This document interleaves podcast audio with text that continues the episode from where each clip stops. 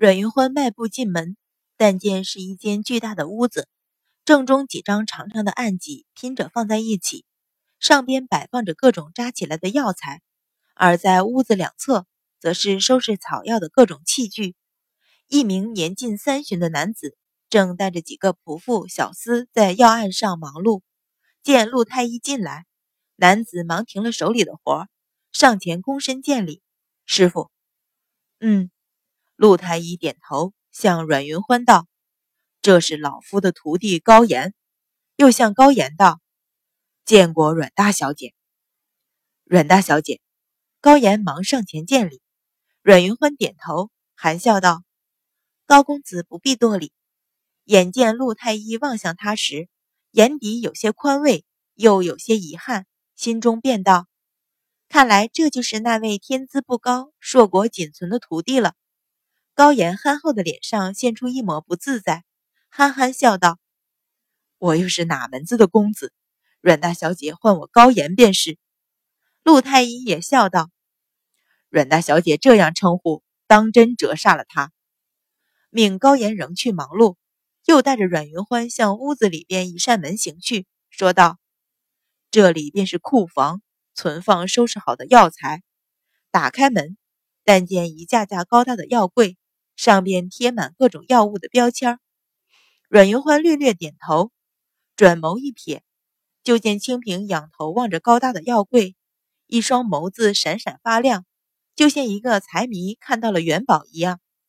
阮云欢勾唇浅笑，又随着陆太医出来，向正屋里行去。陆太医又推开一扇门，说道：“这里是老夫的书房。”阮云欢并不进门。只是站在门口略略一望，不由笑出声来说道：“陆太医的书房不知与药房有何区别？旁人的书房除了摆放书籍，便是在多宝阁上摆放玉器、古玩之类。这位陆太医倒好，那些架子上除了书籍，摆放的还是草药。”陆太医有些讪讪然，也忍不住笑了出来，说道。药房里药多书少，书房里书多药少，也算是区别吧。这话说的幽默，又带着些自嘲，倒是令阮云欢心中微动。太医也好，寻常官员也罢，能做到当朝三品，恐怕大多数人看到的便只有名利。而陆太医能一心钻研医学药理，足见不但是个药痴，为人也极为刚直。陆太医关上书房的门，指着另外几间道：“这间是老夫的寝室，那间是高岩的房间，另两间是小厮丫头的住处。”阮云欢点了点头，倒不再要求去看。随着陆太医一边返回前厅，一边道：“云欢有一事不明，想请问陆太医。”陆太医道：“大小姐有话，但说无妨。”阮云欢目光向刚刚路过的药房门一瞧，说道：“陆太医身为太医院院正，当朝三品，按理不得随意在外行医。可是方才见陆太医那药房里却收着许多草药。此时走到二门上，正有一个仆妇拿了晒好的草药往后边去。听到这话，插嘴道：‘这位小姐不知，这些草药陆太医都是用来施赠。’”并不收银子。哦，阮云欢微笑说道：“这位大嫂。”那妇人笑道：“我们这些人大多是附近的邻居。陆太医好人，治好了许多无钱看病的百姓。我们平日得空便来帮忙。”原来如此，阮云欢点头，心中又多了分释然。寻常高门大户的仆妇。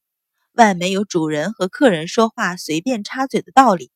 这妇人粗衣布衫，举止随意，倒也当真不像为人奴仆的样子。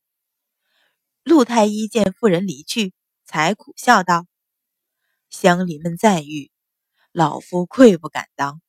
那药房里收的都是最寻常不过的草药，都是京郊药农送来，半买半送。老夫身为当朝三品。”所得俸禄要养活上下几口子人，虽然富足，但说到赠药，却心有余而力不足。阮云欢轻轻点头。听说陆太医出身贫寒，并没有世家在身后支撑，只凭他自个儿的俸禄，要做到这一步已经不易。